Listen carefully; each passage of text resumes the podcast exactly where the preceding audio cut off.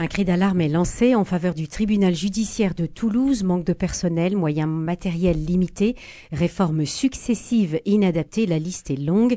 Pour bien comprendre les difficultés auxquelles est confrontée la justice de notre région, je reçois ce matin maître Marty Daudibertière, nouveau bâtonnier du barreau de Toulouse. Bonjour. Bonjour. Et maître Thomas Neckbrook, pardon, vice-bâtonnier. Bonjour. Bonjour. Tentative de meurtre de la justice, c'est le procès fictif, entre parenthèses, intoté contre l'État, dont l'audience a eu lieu mercredi 8 février à l'Institut catholique de Toulouse. Un vrai faux procès que les auditeurs de Radio Présence peuvent retrouver sur la chaîne YouTube du barreau de Toulouse. Des témoignages poignants de personnel de grève, de magistrats et d'avocats. Qu'avez-vous voulu montrer à travers ce procès? Oui, nous avons voulu montrer la réalité de la situation. Euh, du tribunal judiciaire de Toulouse. Alors, faux procès, oui, mais avec de vrais témoignages, avec des acteurs euh, indispensables au fonctionnement de la justice, avec des magistrats, des greffiers, des personnels de greffe, euh, sans lesquels euh, il est bien évident que, ce procès fictif n'aurait pas eu le même, goût. C'est-à-dire que ce sont des gens qui sont en première ligne et qui euh, ont su dénoncer, en tout cas décrire leurs conditions de travail, avec également la participation d'avocats, parce qu'il ne faut pas non plus oublier que les avocats, nous sommes en première ligne également devant les justiciables, et qu'il est parfois difficile de leur expliquer pourquoi leur procès va être reporté euh, à un an, à deux ans, pourquoi les audiences sont annulées, pourquoi il n'y a pas de magistrat, parce que n'oublions pas non plus les premières victimes euh, de, la difficulté rencontrée par le tribunal judiciaire, ce sont les justiciables. Les justiciables même, oui, bien sûr. Euh, depuis ce procès fictif, ça fait donc euh, un, petit peu plus d'une semaine, une semaine, un jour. Est-ce que la situation a empiré? Alors la situation, elle se dégrade de semaine en semaine.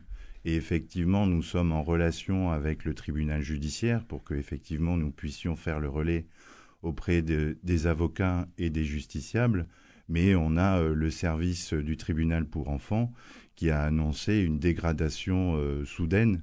On a deux cabinets qui euh, sont aujourd'hui sinistrés, ce qui veut dire que on a des affaires qui s'accumulent, on a des modalités de règlement ou d'avancement des dossiers qui sont différenciées, qui sont pour certaines sans audience, alors que ça nécessite un accès aux magistrats, aux juges. Donc on a une dégradation euh, quasiment en temps réel, semaine après semaine. Alors une dégradation, vous dites des, des audiences qui sont décalées, des, les témoins qui se sont succédés à la, à la barre ont, tous témoigné d'un immense épuisement, de vie de famille sacrifiée. Est-ce que vous pouvez nous expliquer en fait à quoi c'est dû? Alors, euh, je pense, enfin, a priori, en tout cas par rapport à ce qui, est, ce qui a été indiqué, ce que nous avons constaté, c'est que la population, l'agglomération toulousaine, n'a de cesse que d'augmenter. Et à côté de ça, en parallèle, les moyens qui sont alloués au tribunal judiciaire, en revanche, n'augmentent pas. Donc, qui dit augmentation d'une population, dit augmentation des contentieux et donc de la saisine du tribunal. Qui dit augmentation saisine du tribunal dit de facto augmentation des moyens matériels et humains. Et bien sûr. Or, dans notre ville, malheureusement notre ville toulousaine, il n'y a pas eu cette augmentation.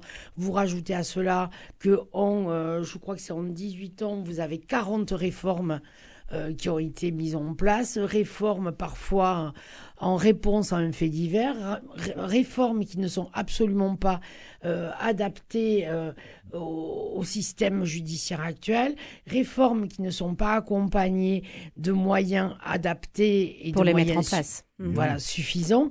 Et la Cour criminelle en est un bel exemple. Alors, on va en parler de ces réformes, mais je voudrais que euh, on, comprenne bien quelles sont les conséquences d'une d'une telle charge de travail et de ce de tous ces décalages sur le déroulement de la justice euh, lui-même. Oui. Alors, les, les conséquences, elles, sont visibles pour les pour ceux qu'on appelle les justiciables, parce qu'en réalité, ce sont les gens.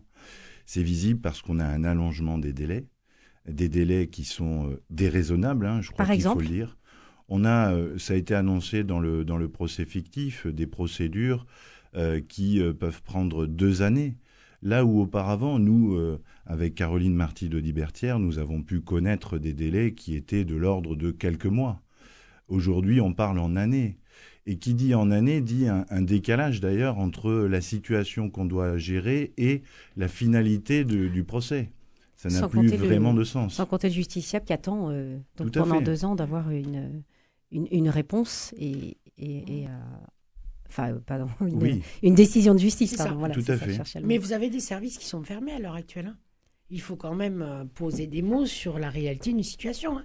L'indemnisation des victimes d'infractions, le service de l'indemnisation des victimes, est fermé. Vous n'avez plus d'audience depuis le mois de novembre 2022 avec des reports systématiques. Là, maintenant, nous sommes en des reports en 2024.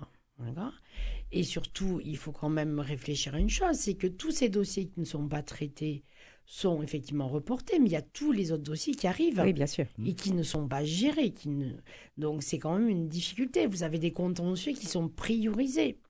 Pour saisir à l'heure actuelle le juge d'affaires familiales pour une procédure hors divorce, comme nous appelons, les dates qui ont été données aux avocats la semaine dernière, donc c'est tout récent, euh, sont des dates pour décembre 2023. Oui, on a déjà un an d'attente. Euh, c'est ça, euh, Maître Caroline Marty d'Audibertière, le 1er février dernier, vous avez adressé à Éric Dupont-Moretti, garde des Sceaux et ministre de la Justice, une lettre de mise en demeure en, qui, pour réclamer urgemment des mesures d'affectation. Quelles sont dans les grandes lignes, les, mesures que vous avez euh, Alors, il y a plusieurs euh, séries de mesures. D'une part, il y a la création de postes pérennes. Hein.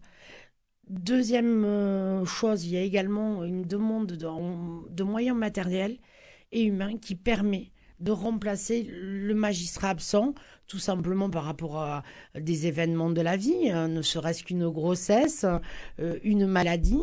Et à l'heure actuelle, à Toulouse, euh, euh, ce n'est pas le cas. Il n'y a pas de moyens suffisants humains pour remplacer un magistrat absent. Et un départ à la retraite, le magistrat est remplacé?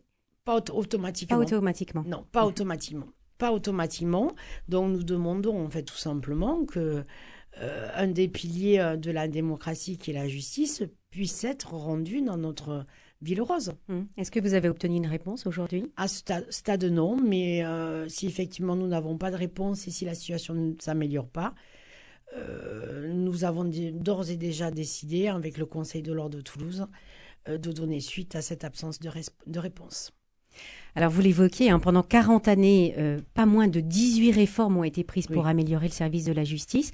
Le budget a quand même été augmenté de 8% chaque année depuis trois ans. C'est ce que disait euh, une des avocates lors de, ce procès fictif.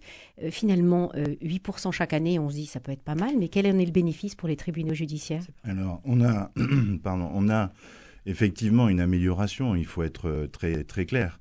Depuis trois ans seulement. Le problème, c'est que la situation, historiquement, elle remonte à beaucoup plus que cela. Donc, aujourd'hui, on nous, on nous annonce pour 2027 une amélioration. Amélioration, d'ailleurs, on ne sait pas si en 2027 elle sera adaptée. Mais nous, ce qu'on demande, c'est immédiatement l'affectation de moyens. Comme Caroline Marty de Libertière l'évoquait, on a effectivement une situation qui est invraisemblable d'absence de, remplacement. Il faut savoir qu'à la Cour d'appel de, Toulouse, qui gère les, différentes juridictions, on a généralement, comme dans toutes les administrations, on a euh, généralement des magistrats, des greffiers qui sont susceptibles de mobilité qu'on peut affecter en cas de demande de renfort. Euh, là, actuellement, à, à la Cour d'appel de Toulouse, sur les neuf magistrats habituellement disponibles pour cette mobilité, on n'en a plus que cinq. Ce qui fait que la Cour d'appel de Toulouse, le tribunal judiciaire ne peuvent pas bénéficier de renforts lorsqu'il y a un arrêt maladie, lorsqu'il y a un départ à la retraite qui n'est pas anticipé, etc. Mhm. Alors, la, dernière réforme en date qui, a été, est effective au 1er janvier a généralisé sur le territoire national la mise en place des cours criminels. Je vous vois hausser les sourcils. Euh, ces cours criminels pour juger les crimes dont la peine encourue est inférieure à 20 ans, comme les viols notamment. En quoi cette réforme vient-elle à l'encontre du fonctionnement du tribunal judiciaire? Alors, euh, je ne sais pas si elle vient à l'encontre du fonctionnement du tribunal judiciaire. Est-ce qu'elle est attendue et est-ce qu'elle va soulager? Alors non, pas du tout. Enfin, moi, mon sens, pas du tout. Je vais vous donner deux exemples de cette réforme. Euh, lorsque la personne est détenue et, renvoyée devant la cour criminelle pour y être jugée, la réforme a prévu que la cour criminelle euh, devait juger l'accusé dans les six mois. D'accord? À défaut, soit la personne est remise en liberté, soit elle doit, doit comparaître devant une autre juridiction qui s'appelle la chambre de l'instruction et qui va être amenée à statuer sur une prolongation ou non de la détention de la personne dans l'attente de sa comparution devant la cour criminelle. Et ça, c'est une bonne chose quand même de ne pas vouloir prolonger. Euh, oui, mais il faut avoir des moyens. Oui, ça. Il faut avoir des moyens, je l'entends, bien sûr. Mais quand vous n'avez pas de magistrat suffisant vous ne pouvez pas faire comparaître en jugement les personnes, les accusés, les mises dans un délai de six mois. C'est impossible. Donc cela signifie quoi? Cela signifie qu'il va y avoir une saisine très importante de la Chambre de l'instruction pour statuer sur ces éventuelles prolongations de détention. Cela veut dire donc une hausse du contentieux de la Chambre de l'instruction sans pour autant une hausse de moyens. Et au-delà de ça, une fois qu'on est à, nous sommes à l'audience de la cour criminelle, la cour d'assises euh, est composée de, jurés euh, des, citoyens. La cour criminelle, non. En remplacement des jurés, vous avez maintenant cinq magistrats professionnels, alors que la cour d'assises, il y en a trois. Et d'où viennent-ils Oui, ils, viennent de, la, de, la, cour du mm. tribunal euh, judiciaire. Donc c'est aussi prendre, déshabiller mm. Pierre pour habiller Paul? C'est ça. Mm. Il n'y a pas suffisamment de moyens humains et en plus on met une réforme en place qui nécessite la présence, qui requiert en tout cas le, plus de moyens humains que nous n'avons pas. Donc c'est quand même, je envie de dire, hein, assez euh, cocasse. Et vous avez même les tribunaux judiciaires qui n'ont à l'origine pas les moyens de faire siéger cinq magistrats. Euh, pendant des jours et des jours, voire pendant des semaines. Hum. Je voudrais qu'on termine notre entretien par cette autre réforme, euh, la loi du 22 décembre 2021 pour la confiance dans l'institution judiciaire généralise l'usage de la médiation préalable, obligatoire dans la fonction publique territoriale, et puis des modes alternatifs de règlement des différends permettent d'éviter le recours au juge. Là aussi, on se dit, euh, est-ce que c'est pas un moyen de contourner l'encouragement des juridictions? Alors, un moyen de contourner l'engorgement euh, des juridictions, vous voyez, votre euh, réflexion, mmh. votre remarque, elle interpelle tout de suite. Mmh. Parce que ce que l'on signale, c'est que d'abord, les, avocats ne sont pas réfractaires, évidemment, au mode alternatif de règlement des litiges. Ils en sont d'ailleurs les premiers euh, à s'investir dans le mode de règlement alternatif. Ils voient les situations et donc ils mmh. peuvent proposer des solutions amiables.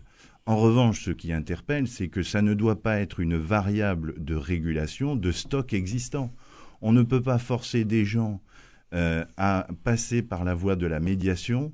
Il y a d'ailleurs des situations où c'est impossible de forcer à aller en médiation, en conciliation, en règlement amiable euh, pour désengorger les juridictions. À un moment donné, il faudra se poser la question de la présence du juge, hmm. parce que le juge a un rôle euh, de juge de paix pour la paix sociale. Et donc et d'autorité aussi. Et d'autorité. Mm. Euh, donc il faudra toujours se poser la question de mm. l'accès au juge. Donc peut-être que ce sera, évidemment, il faut l'expérimenter, euh, c'est quelque chose qui va se mettre en place. Mais il faudra être vigilant sur les retours d'expérience. D'ailleurs, on n'a pas aujourd'hui de chiffres sur les retours d'expérience des médiations qui sont organisées. Mm. Il n'y a pas de chiffres officiels sur cette mise en œuvre de conciliation ou de médiation préalable euh, qui permettrait de savoir véritablement quel est l'impact, la conséquence sur euh, les situations des justiciables. Bon, merci beaucoup pour cette présentation, ce panorama bien, bien sombre ce matin, mais nécessaire. Merci, euh, Maître Caroline Marty d'Audibertière et Maître Thomas Neckbrook. Merci, à, vous et bonne journée. Bonne journée.